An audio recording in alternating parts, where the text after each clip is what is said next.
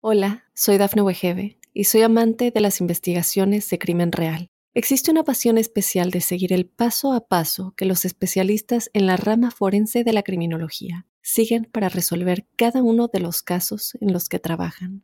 Si tú, como yo, eres una de las personas que encuentran fascinante escuchar este tipo de investigaciones, te invito a escuchar el podcast Trazos Criminales con la experta en perfilación criminal, Laura Quiñones Orquiza en tu plataforma de audio favorita. Óyenos audio.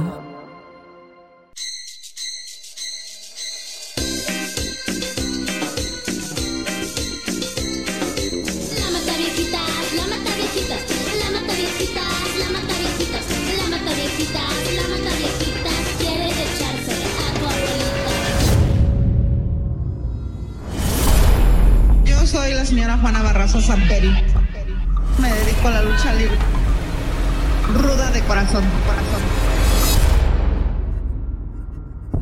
Jamás utilicé las manos para estrangular En medias o con una pañoleta.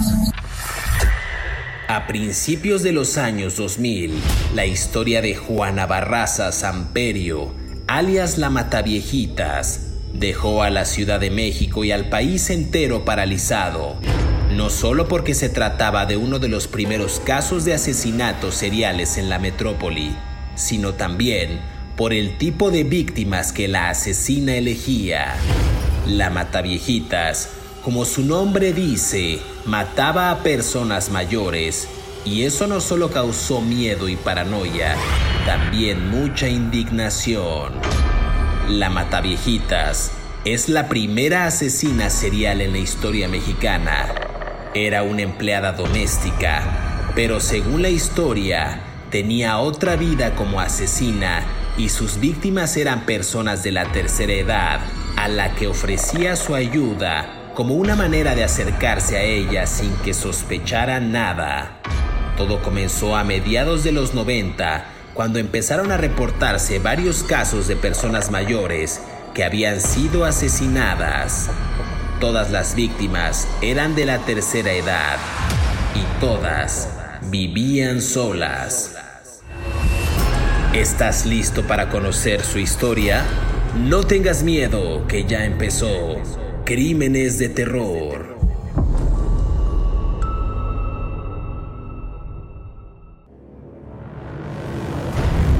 Bienvenidos a Crímenes de Terror. Si aún no te has suscrito al podcast, oprime el botón de seguir en la plataforma en la que nos estés escuchando, ya sea en Spotify, iHeartRadio, Amazon Music o Apple Podcast. Así podrás recibir cada sábado la notificación de un nuevo episodio de Crímenes de Terror. En esta ocasión en el podcast vamos a hablar de un caso muy especial, muy polémico en México.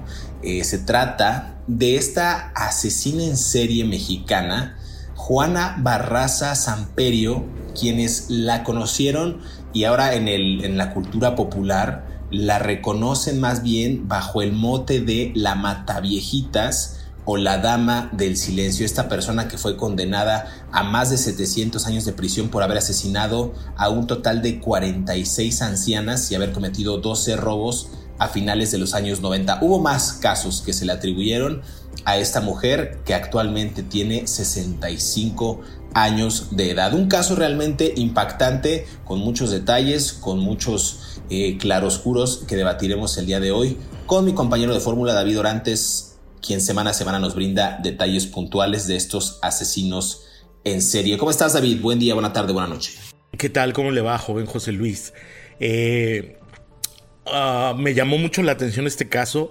A lo mejor no parece extraño porque pues yo tengo muchos años viviendo en Estados Unidos, ¿no? Y a veces parece que lo que sucede en México no no me entero, pues, ¿no? Estoy como no sigo las noticias de los periódicos mexicanos, ¿no?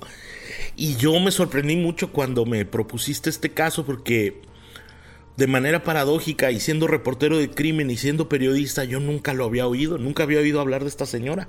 Esto ya sucedió hace varios años y me impactó muchísimo. No vi, no vi la serie de Netflix, que parece ser que es muy popular. Nuestro productor Ender Arrieta ya se la sabe de memoria, ¿no? Eh, yo no la vi. y me impactó muchísimo por muchas razones. No voy a entrar en detalles, pero yo tengo un familiar muy cercano que es luchador de lucha libre y es enmascarado. Y entonces todo el mundo de la lucha libre, este, pues es como muy cercano a, mi entorno por él, ¿no? No voy a decir quién es tampoco, porque van, eh, como es enmascarado, pues no se puede saber, ¿verdad? Quién es él, ¿no? Y van a saber su apellido y todo, ¿no? Entonces, eh, él me dijo que sí, que efectivamente fue algo muy impactante porque algunos de los luchadores en la Ciudad de México la conocían bien porque esta señora Juana Barraza, más que luchadora, era una promotora de luchas y era una fanática de la lucha libre, ¿no? Era muy conocida. Y entonces eh, mucho de la investigación policial se, se encausó, según lo que me dice esta persona, este luchador familiar mío, que mucha de la investigación judicial se encaminó hacia los luchadores precisamente o luchadoras precisamente por el método en el que mataba a la señora. Me impactó muchísimo, yo nunca había oído hablar de la mataviejitas. Y, y bueno, si quieres, dale, vamos, porque también hay una serie de cosas que me pasan un poco extrañas en el caso, pero bueno, dale. Vamos a empezar con este episodio, no sin antes enviarle un gran saludo a Paloma González, quien nos escribió desde hace unos cuantos podcasts, pero no le habíamos enviado un saludo. Dice que ama las mini peleas y las diferencias de opiniones y que David Orantes es una persona súper preparada y conocedora. Eso es debatible, pero eso es lo que dice Paloma González. Eh, ¿algo que La señora Paloma González tiene muy buen gusto. Pues mira, para todo hay gustos, entonces... Eh, Sí. Buenos gustos, malos gustos. Ahí está el saludo para Paloma González. Un abrazo. Eh, Juana Barraza Samperio. Esta mujer que nació el 27 de diciembre de 1957 en el municipio de Epazoyucan, esto es en el estado de Hidalgo, en México, siendo ella era hija de Trinidad Barraza Ávila y Justa Samperio. Aquí dicen los expedientes y volvemos al punto y parece cantaleta, parece disco rayado, que pues infancia es destino. La madre de Juana Barraza era alcohólica. Dicen que en una reunión con otras personas, a cambio de un paquete de cervezas, accedió a que un hombre se llevara a su hija para que tuviera sexo con ella. Esto es algo fuertísimo y que también se estila mucho en las zonas serranas, en las regiones un poquito alejadas de las ciudades en México, donde pues en algún modo de, de canje, digamos, las madres o los padres, ya sea por ganado, por alcohol, por comida o por dinero, intercambian a sus hijas para que tengan relaciones sexuales con gente que ellos creen que es allegada a ellos. Esto pasó con Juana Barraza. Esto no sé tú cómo lo ves de primera impresión, David, porque es algo es algo impactante para la historia de esta mujer y lo que vamos a conocer de detalles de ella y cómo efectuó sus asesinatos. Sí, a ver, Pasoyucan Hidalgo es un pueblo en el centro de un estado de México que se llama Hidalgo y que viene, la toponimia del nombre es eh, lugar donde se dan los epazotes. El epazote es una hierba muy famosa en el centro de México porque se usa como una especie de condimento para caldos y sopas y hasta para lonches, ¿no? Tortas, ¿no? Este, emparedados, ¿no? O sándwiches. Mm, es una zona que tiene una gran, gran influencia indígena. Es una de las zonas de gran atraso educacional en México. Eh, históricamente el estado de Hidalgo en México es un bastión del Partido Revolucionario Institucional y es, um, como lo bien lo dijo Mario Vargas Llosa, que México tenía una dictadura de partido los ah, dirigentes del PRI en el estado de Hidalgo pues no son precisamente personas progresistas, ¿no? No les interesa la educación y no les interesa, no, nunca les ha interesado la educación, salvo a muy pocos del PRI, y no, y no les interesa cómo desarrollar sus pueblos, ¿no? Sus ciudades. Por ende, hay un gran atraso educacional esto tiene que ver directamente con el contexto económico y social en el que vivía Juana Barraza en el Paso Yucan. Es absolutamente eh, eh, terrible el que tu propia madre te entregue a un hombre para ser violada por un, cartón de cervezas, ¿no? Cinco o seis. Mm, esto te habla de la ignorancia en la que vivió la madre eh, este, esta persona, luchador con el que yo hablé, que es de mi entorno personal, familiar, me contaba que ella, eh, cuando se emborrachaba, Juana Barraza contaba que había sido abusada de niña, ¿no? Que la habían golpeado y que, la, y que habían, y que, que en su primer matrimonio también la habían golpeado. Y paradójicamente, cuando ella fue madre, nunca atacó a sus hijos a golpes, ¿no? Era una mujer que era como muy consciente. Entonces estamos hablando de una dicotomía muy fuerte entre una persona mm, que fue que padeció abusos desde niña, fue vendida por un cartón de cervezas y luego este cuando se casa y se muda a la Ciudad de México, mm, pues encuentra esta vía de escape con estos especie como de superhéroes populares que son los los luchadores de lucha libre en México, ¿no? Que es una gran tradición en todo el país y que transmutan en mucho o transfieren en mucho, mejor dicho, la ideología de que hay seres poderosos que pueden luchar contra el mal y que están contra nos, entre nosotros, ¿no? Y mucha gente se vuelve, se, se emociona y se ilusiona con que un ser humano puede vencer a los malvados aunque todo es una coreografía perfectamente planeada con golpes, pero bueno, este no es un análisis sociológico de la lucha libre, pero bueno, entonces obviamente ella necesitaba identificarse con una figura de poder después de haber sido abusada, ¿no? Y de haber sido maltratada y de haber sido vejada, ¿no? Aquí lo que me parece interesante de este caso es que ella queda embarazada de este hombre y después engendra otros seis hijos.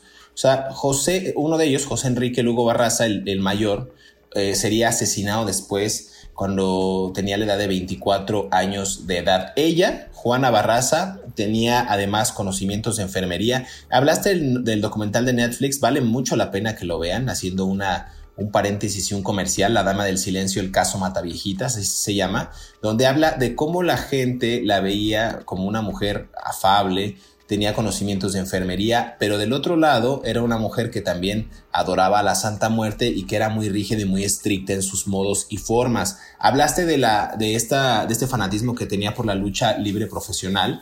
Eh, nunca practicó ese deporte profesionalmente. Ella se hacía llamar la Dama del Silencio. Se compró un traje en algún momento y también eh, un campeonato de lucha libre para aparentar ser luchadora, ¿no? O sea, se compraba como cosas que le hicieran a ella pues como, como dices tú, una heroína, esta, esta figura quizás mítica eh, en, el, en el que ella podía pues, guarecerse, ¿no? Decir, bueno, yo quizás no soy tan mala o, tengo algún tipo de poder o tengo esta fuerza, además de que ella era pues corpulenta, tenía manos grandes, era una mujer eh, pues anchita, ¿no? Una mujer robusta, pues. Entonces eso era parte de sus características físicas que más adelante veremos cómo las autoridades cuando empiezan a indagar sobre los asesinatos creían que era un hombre por la dimensión y por las marcas que dejaba en estos cuerpos de personas de la tercera edad. Pero déjame hacer una pausa, David, y regresamos aquí a Crímenes de Terror para seguir conversando acerca de Juana Barraza. ¿Por qué no?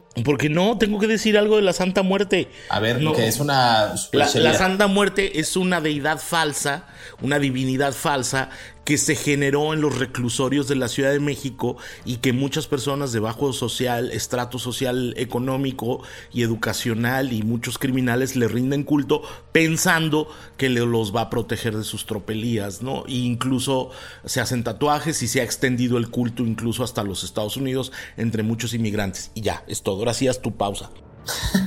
Vamos a hacer una pausa aquí en Crímenes de Terror para seguir conversando acerca de La Mata Viejitas, Juana Barraza Samperio. No se despegue.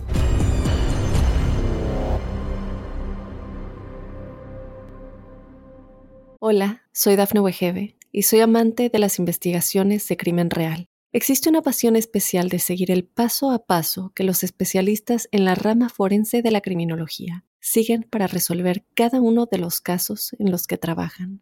Si tú, como yo, eres una de las personas que encuentran fascinante escuchar este tipo de investigaciones, te invito a escuchar el podcast Trazos Criminales con la experta en perfilación criminal, Laura Quiñones Orquiza, en tu plataforma de audio favorita. Inicialmente, se pensó que se trataba de un hombre que estaba cometiendo asesinatos en serie. Se propuso que debía ser grande, como un luchador, y fuerte, pero también era alguien que se ganaba la confianza de las víctimas ya que las entradas de sus casas nunca estaban forzadas. Y más tarde, las autoridades en México propusieron la teoría de que podría ser un hombre vestido de mujer. De acuerdo con el perfil criminológico, la mataviejitas Juana Barraza Samperio se hacía pasar por enfermera. Esto le permitía acercarse a sus víctimas sin levantar sospechas. Ella conversaba un poco con sus víctimas y buscaba ganarse su confianza. Después las acompañaba a sus casas, ofreciéndoles distintos programas de beneficencia para adultos mayores y su ayuda también con algunas tareas del hogar. Ahí las asesinaba, las ahorcaba y robaba algunos objetos de valor. Sigue escuchando la historia de Juana Barraza, la Mataviejitas, aquí en Crímenes de Terror.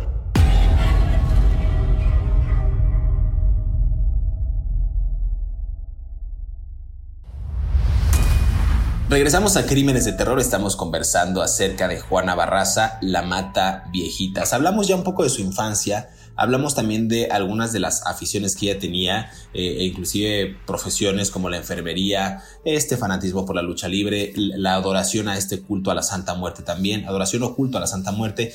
Pero tú cómo ves esta mujer actualmente recluida en el penal de Santa Marta, más de 700 años de prisión, actualmente tiene 65 años, hablaste de esta región de Hidalgo en la que ella nació, que también, pues ahora sí que en el lugar en el que estás te desarrollas y también creas un destino, eh, aunque este se puede cambiar o bueno, una, una vida. Y empezamos quizás con la parte medular del programa, que a la gente le gusta mucho, la carnita, o sea, la investigación acerca de cómo ocurrieron los primeros asesinatos de esta mujer. Dicen que el primero fue cometido a finales de los años 90, entre, entre 1997 y 1998. Todas las víctimas, hay que aclarar, por algo lleva ese mote, eran personas de la tercera edad, ancianas de 60 años o más.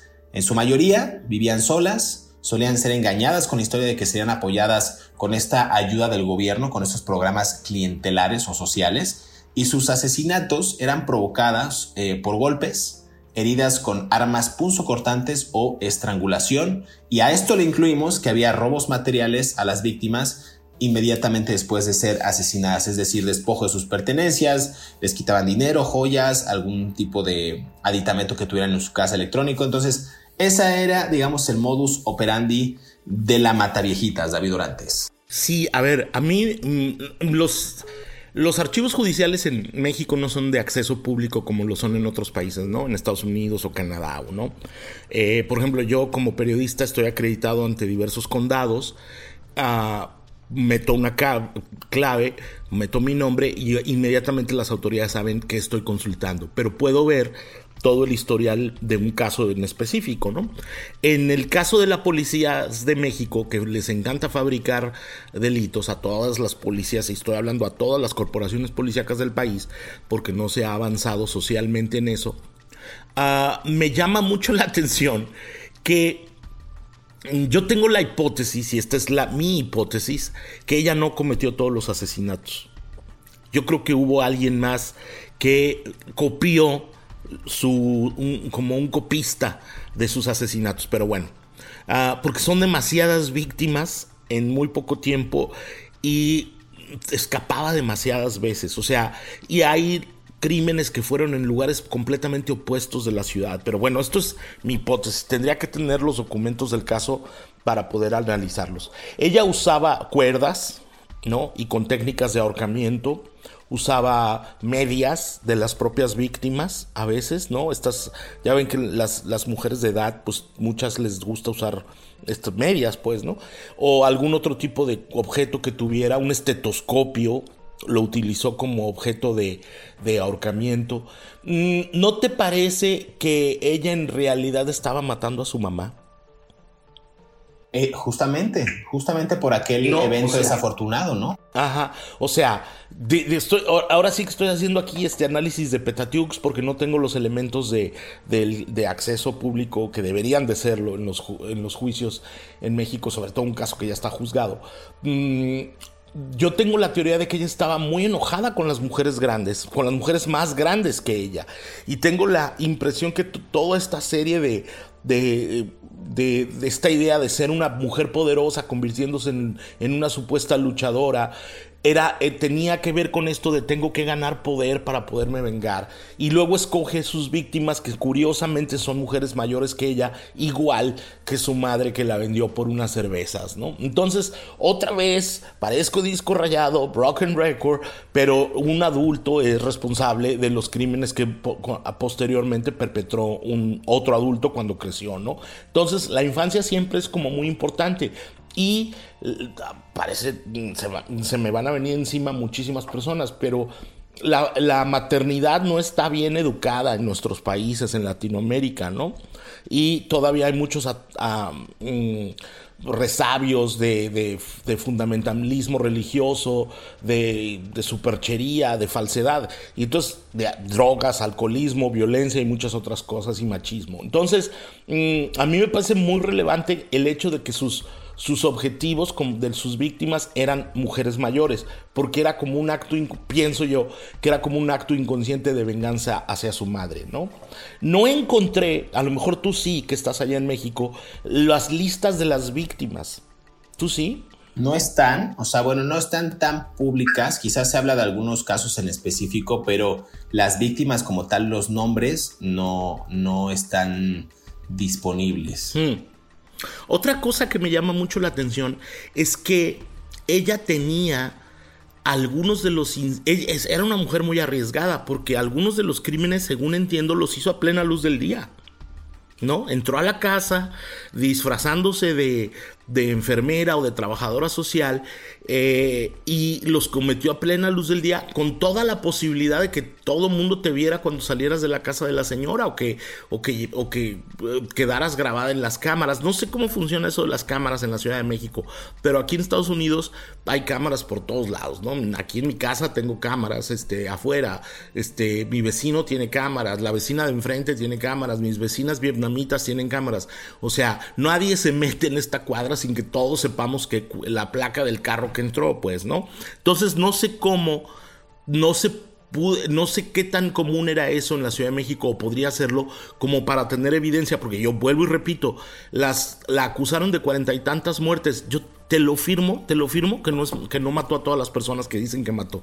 No es posible. O sea, ¿sabes qué pasa? Que yo creo que ahí hubo una época bastante álgida y asiaga en México en el que se, exacerbaron estos crímenes y como tenían las mismas características de la mata viejitas, quizás muchas personas o asesinos empleaban las mismas técnicas y lo hacían pasar por otra víctima más de la mata viejitas, es decir, en, un, en una especie de copia del modus operandi de estos crímenes, lo hacían pues para que las autoridades de alguna manera siguieran esa línea de investigación. En, este caso del, del documental en Netflix se habla de eso, de que hubo una persecución desmedida de algunos actores, tanto de eh, gente de la comunidad LGBT, es decir, travestis, personas transgénero, trabajadoras sexuales, porque decían, es que son hombres que se visten de mujeres para asesinar a ancianas o a gente de la tercera edad. Eso era falso. Era una, pues era esta mujer, presuntamente, que mataba a las mujeres con una hazaña, pues eh, absoluta, ¿no? Pero aquí yo creo que el caso sí está enfocado a ciertas personas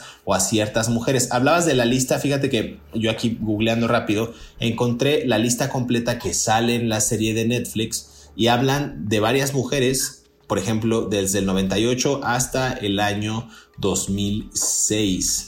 Desde María Amparo González, desde el 98, Concepción Carranza, Regina Jiménez Peña, Consuelo Ortiz González, Victoria Alicia Domínguez y Solís, Margarita Margolis Kenningsberg. O sea, hay varias mujeres hasta el año 2005 que fueron asesinadas presuntamente por esta mujer Juana Barraza, que tenía un característico también suéter rojo con el que siempre decían las familias de las víctimas o algunos testigos que la habían visto vestida de esa manera, ¿no? Que siempre llevaba ese, ese atuendo, ese outfit, que también en algunos momentos había una extraña coincidencia porque al menos en tres víctimas, este, caso es como interesante, eh, tres víctimas del, del asesino poseían una copia de una pintura de 1888, Niño en chaleco rojo, del artista francés Paul Cézanne. Entonces, ahí también no sé si lo relacionaban con el chaleco rojo que usaba o el suéter rojo que usaba Juana Barraza,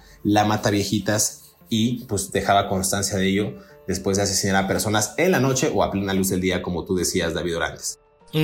Ahora, fíjate, yo estuve leyendo también que este caso se prestó para una serie de acusaciones políticas entre, entre dos partidos en México, el PRD, que es más o menos, más o menos de izquierda, y que en ese tiempo entiendo que eran los que gobernaban en la Ciudad de México. Y eh, el Partido Acción Nacional, que es de derecha, es de derecha tirándole más a la derecha, o sea... Ultraderecha no de centro derecha, sino como tirándole más a la ultraderecha, este, ellos acusaban al partido, a la Ciudad de México de que había una, una, una, un asesino en serie.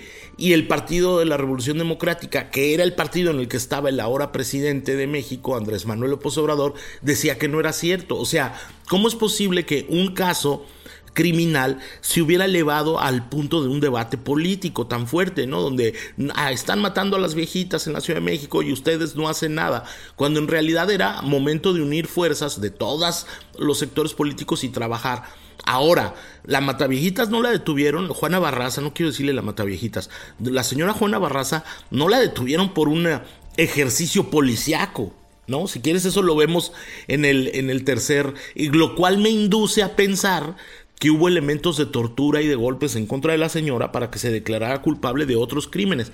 Porque si esto es lo que sucede, mira, si empezaron a matar viejitas para robarlas y ella fue la que empezó, mató a una en un momento de ira y luego mató a otra y luego mató a otra y luego empezó a cometer pequeños hurtos, lo del suéter rojo me parece muy revelador, pero bueno, no sé por qué lo escogía, ¿no? A lo mejor porque le cubría los brazos o lo que fuera, ¿no? Ah otras personas, otros criminales comunes en la Ciudad de México empezaron a matar viejitas de la misma manera para robarlas y que todo fuera parte como de una especie de que le echaran la culpa a alguien más, ¿no?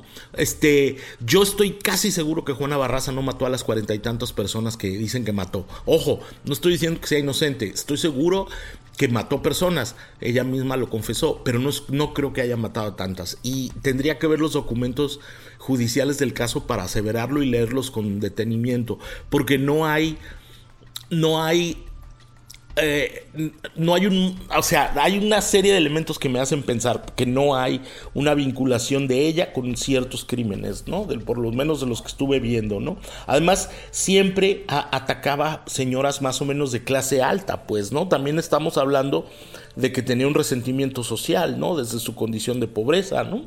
Hacia las personas más o menos, no, no, no ricas, pero con más dinero. Si quieres, en el tercer bloque, cuando me hagas la seña del silencio, de la pausa, este, vamos a tu pausa esa, la pausa maldita. Vamos a la pausa maldita aquí en Crímenes de Terror y regresamos para seguir hablando de Juana Barraza, ni modo. Así es su monte, la mata viejitas. Volvemos.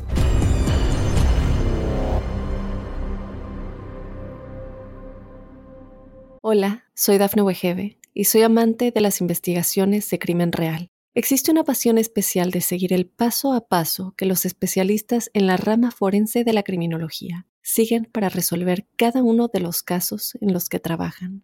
Si tú, como yo, eres una de las personas que encuentran fascinante escuchar este tipo de investigaciones, te invito a escuchar el podcast Trazos Criminales con la experta en perfilación criminal, Laura Quiñones Orquiza en tu plataforma de audio favorita.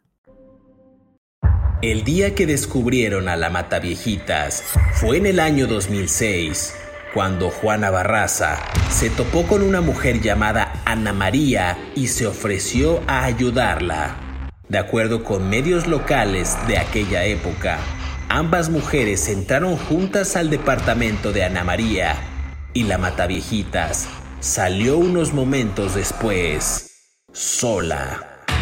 Según el reporte, un vecino llegó justo cuando Juana Barraza se estaba yendo y rápidamente descubrió el cuerpo sin vida de Ana María, quien había sido ahorcada.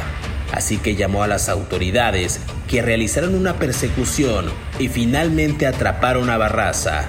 En su juventud, Ella había sido luchadora presuntamente con el nombre de la Dama del Silencio. Sigue escuchando la historia de Juana Barraza, la Mataviejitas, aquí en Crímenes de Terror.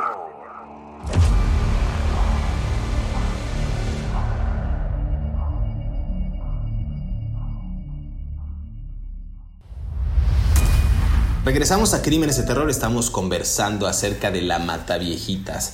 Yo puedo coincidir un tanto con David Orantes acerca de que la mujer Juana Samperio no cometió tal cantidad de crímenes, sí, sí muchos de ellos sin exculparla de, de, estos asesinatos. Eh, ella, eh, no sé tú cómo lo veas David, después de eh, de, estas supuestas investigaciones de las autoridades, tanto de la Ciudad de México como las federales, pues llegan, eh, me estoy adelantando un poco, pero por si quieres dar algún tipo de contexto. La, la arrestan en el año 2006 al intentar huir de la casa de su última víctima, supuestamente Ana María de los Reyes Alfaro, de 89 años de edad, a quien estranguló con un estetoscopio. Tú ya habías mencionado esta práctica dentro del modus operandi. A mí, insisto, es un caso que tiene muchos claroscuros. Yo no sé por qué las autoridades en México no han desvelado o desclasificado o revelado estos documentos que darían mayor pie a ver cómo se hacían esas investigaciones, cuál fue la línea o el eje que llevó a esta conclusión de que ella asesinó a estas personas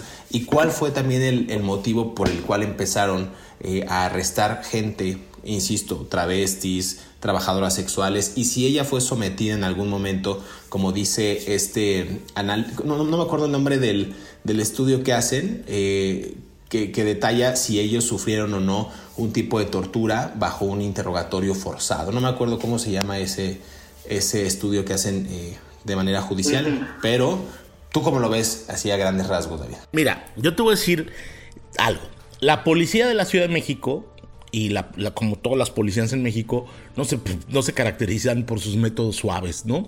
Son policías que están entrenados para golpear a la gente y sacar las cosas a, golpes, ¿no? La tortura se ha convertido en un método de, salvaje, de investigación, esto, esto, dicho entre comillas, policíaca, ¿no? Hay un montón de casos de personas que están presas, en, presos en las y presos y presas en las cárceles de México que fueron incriminados por los golpes de los policías, ¿no? Es, es una práctica que no se ha podido erradicar. Hay un crimen que me llama mucho la atención. Ah, hay una, el 15 de, de, ahorita te digo de qué año, rápido, rápido. Bueno, el 15 de, del 2015, el 15 de agosto del 2015, presuntamente Juana Barraza mató a una señora que se llama Dolores Concepción Silva Calva. 2005. La ahorcó. ¿Ah? 2005. Ajá. La mató con un paliacate, con un pañuelo, con una bandana. Y luego la incendió. ¿Ok? Supuestamente. Eh, no, no hay ningún antecedente de que lo haya hecho antes ni después. Eh, se sale completamente de su patrón. Por eso te digo que yo creo que hubo otros ah, asesinos que actuaron matando viejitas, aprovechando la psicosis social para, eh, pues para crear este, eh, los, los hay muchos criminales que lo hacen, ¿no? Copian lo que hace otro, ¿no? Eh, sobre todo los asesinos en serie. Ahora, ella fue detenida, como tú bien dices, cuando acababa de atacar a su última víctima, a la señora Ana María de los Reyes Alfaro de 84 años, a la que ahorcó con un estetoscopio, porque fingió que era una enfermera, y la detienen porque presuntamente alguien reporta que hay un robo, ¿no? En una casa hay un break-in, una, un, ¿cómo se dirá en español? Una persona que entró sin permiso a una casa para robar. Y la policía llega y la detienen. Y cuando la detienen, obviamente, estoy absolutamente casi seguro que a esta señora la golpearon a Juana Barraza para que se declarara culpable de los cuarenta y tantos eh, mm, víctimas. No, yo no, yo no veo mm, una correlación entre, entre, entre muchos de sus crímenes. Con, en, directamente con después con, con, la muerte, ¿no? Nunca jamás quemó a una mujer, a solamente en un caso. Y y no estoy, y yo creo que no lo hizo ella. Yo creo que la policía la torturó para incriminarla de otros delitos y, y para resolver a golpes la policía de la Ciudad de México, y lo digo yo, David Orantes, este, un caso que se estaba convirtiendo en una se les estaba saliendo de las manos pues a las autoridades. Yo creo que sí, dos, este, varios casos, este, características, perdón, que las autoridades notaron de Barraza Samperio es que ella se distinguía por cambiar el color de su cabello una vez por semana, era lo que decían, se mudaba constantemente de casa junto a sus dos hijos, eh, insisto, de manera constante, invitaba tragos y comida a sus comadres, eh, eso era como un aspecto fachada que no dejaba sospechas sobre sus delitos. Era una mujer también, eh, más adelante dirían que en la cárcel preparaba tacos de guisado en Santa Marta, Catitla para sobrevivir. Inclusive se casó en alguna eh, ocasión entre 2015 y 2016 con un recluso. Solo duró un año esa relación y se vieron en tres ocasiones. Por ahí también en la cultura popular hay una canción de esta cantante mexicana de baja talla, de baja estatura, que se llama Amandititita, que le hizo una canción de la Mataviejita. ¿Cómo que de baja, ¿Su música es de baja estatura o qué es de baja estatura? Ella es una persona de, de talla baja, es una persona chiquita, o sea, es muy, muy ¿Y qué tiene que ver eso? Pues para que la identifiquen, así se llama. ¿Qué tiene que ver que sea Toulouse-Lautrec también era chaparrito y era un gran pintor? No, pero ella no es una gran cantante, es una cantante popular nada más que hizo una canción de la Mataviejitas. Fue muy popular. Ay, sí, como tú estás alto, los chaparros que nos, nos vamos a morir o qué? No, o sea, no, obviamente no, pero digo, ella está muy chiquitita, así que eso te investigamos estatura que es irrelevante para el podcast. Bueno, en fin, ¿qué, qué más da? Lo, sigamos. Bueno, ella mide 1.45, yo mide 1.85, imagínate, pero está ¿Y bien. qué tiene? ¿Qué, o sea, ¿qué tiene que ver la altura de la cantante? En No pasa nada. Bueno, dale. Es que así es el dato. Bueno, ya, nada más. O sea, realmente ella sufrió mucho esta mujer.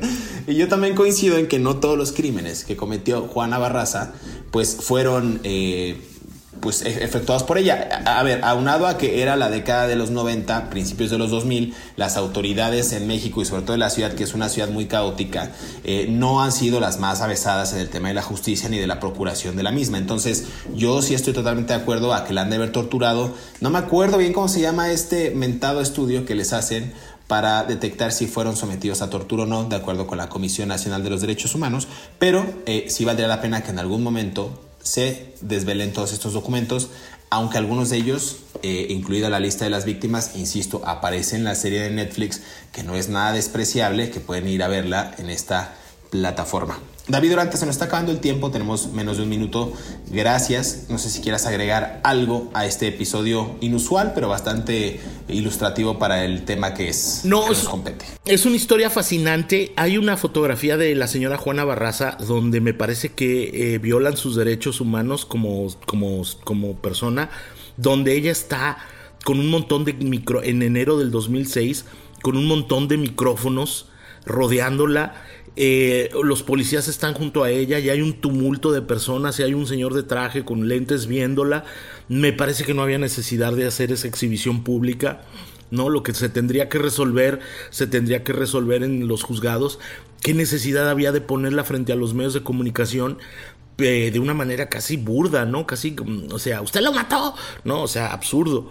Mm, sin embargo, también por otro lado entiendo la labor de los periodistas, pero me parece que esto te habla de la desesperación y de la poca eficiencia de las autoridades para resolver el crimen, ¿no? ¿Por qué exhibirla de esa manera, ¿no? Pero bueno, eh, muchas gracias, ha sido un caso muy interesante y, y bueno, pues ya, es todo lo que tengo que decir de la Mataviejitas, de Juana Barraza. Totalmente de acuerdo contigo, David. Creo que valdría la pena que a la dama del silencio, a Juana Barraza, a la Mataviejitas, como usted quiera llamarle, se le dé ese beneficio de la duda de acuerdo con los expedientes que se podrían en algún momento hacer públicos para reivindicar el caso, para darle un nuevo eh, análisis para la época y detallar cuáles fueron realmente sus asesinatos, las líneas de investigación eh, y ver si en algún momento hubo alguna inconsistencia en el proceso, insistimos, sin exculparla y sin decir que fue inocente, pero dar ese beneficio después de tantos años y estas más de siete, eh, más de 700 años que ella pagará en la cárcel, que posiblemente salga a los 98 años de edad si es que logra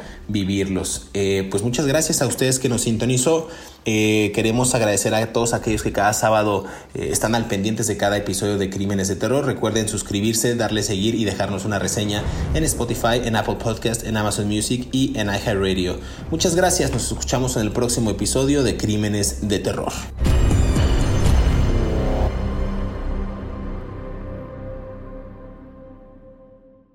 Hola, soy Dafne Wegebe y soy amante de las investigaciones de crimen real. Existe una pasión especial de seguir el paso a paso que los especialistas en la rama forense de la criminología siguen para resolver cada uno de los casos en los que trabajan. Si tú, como yo, eres una de las personas que encuentran fascinante escuchar este tipo de investigaciones, te invito a escuchar el podcast Trazos Criminales con la experta en perfilación criminal, Laura Quiñones Orquiza, en tu plataforma de audio favorita.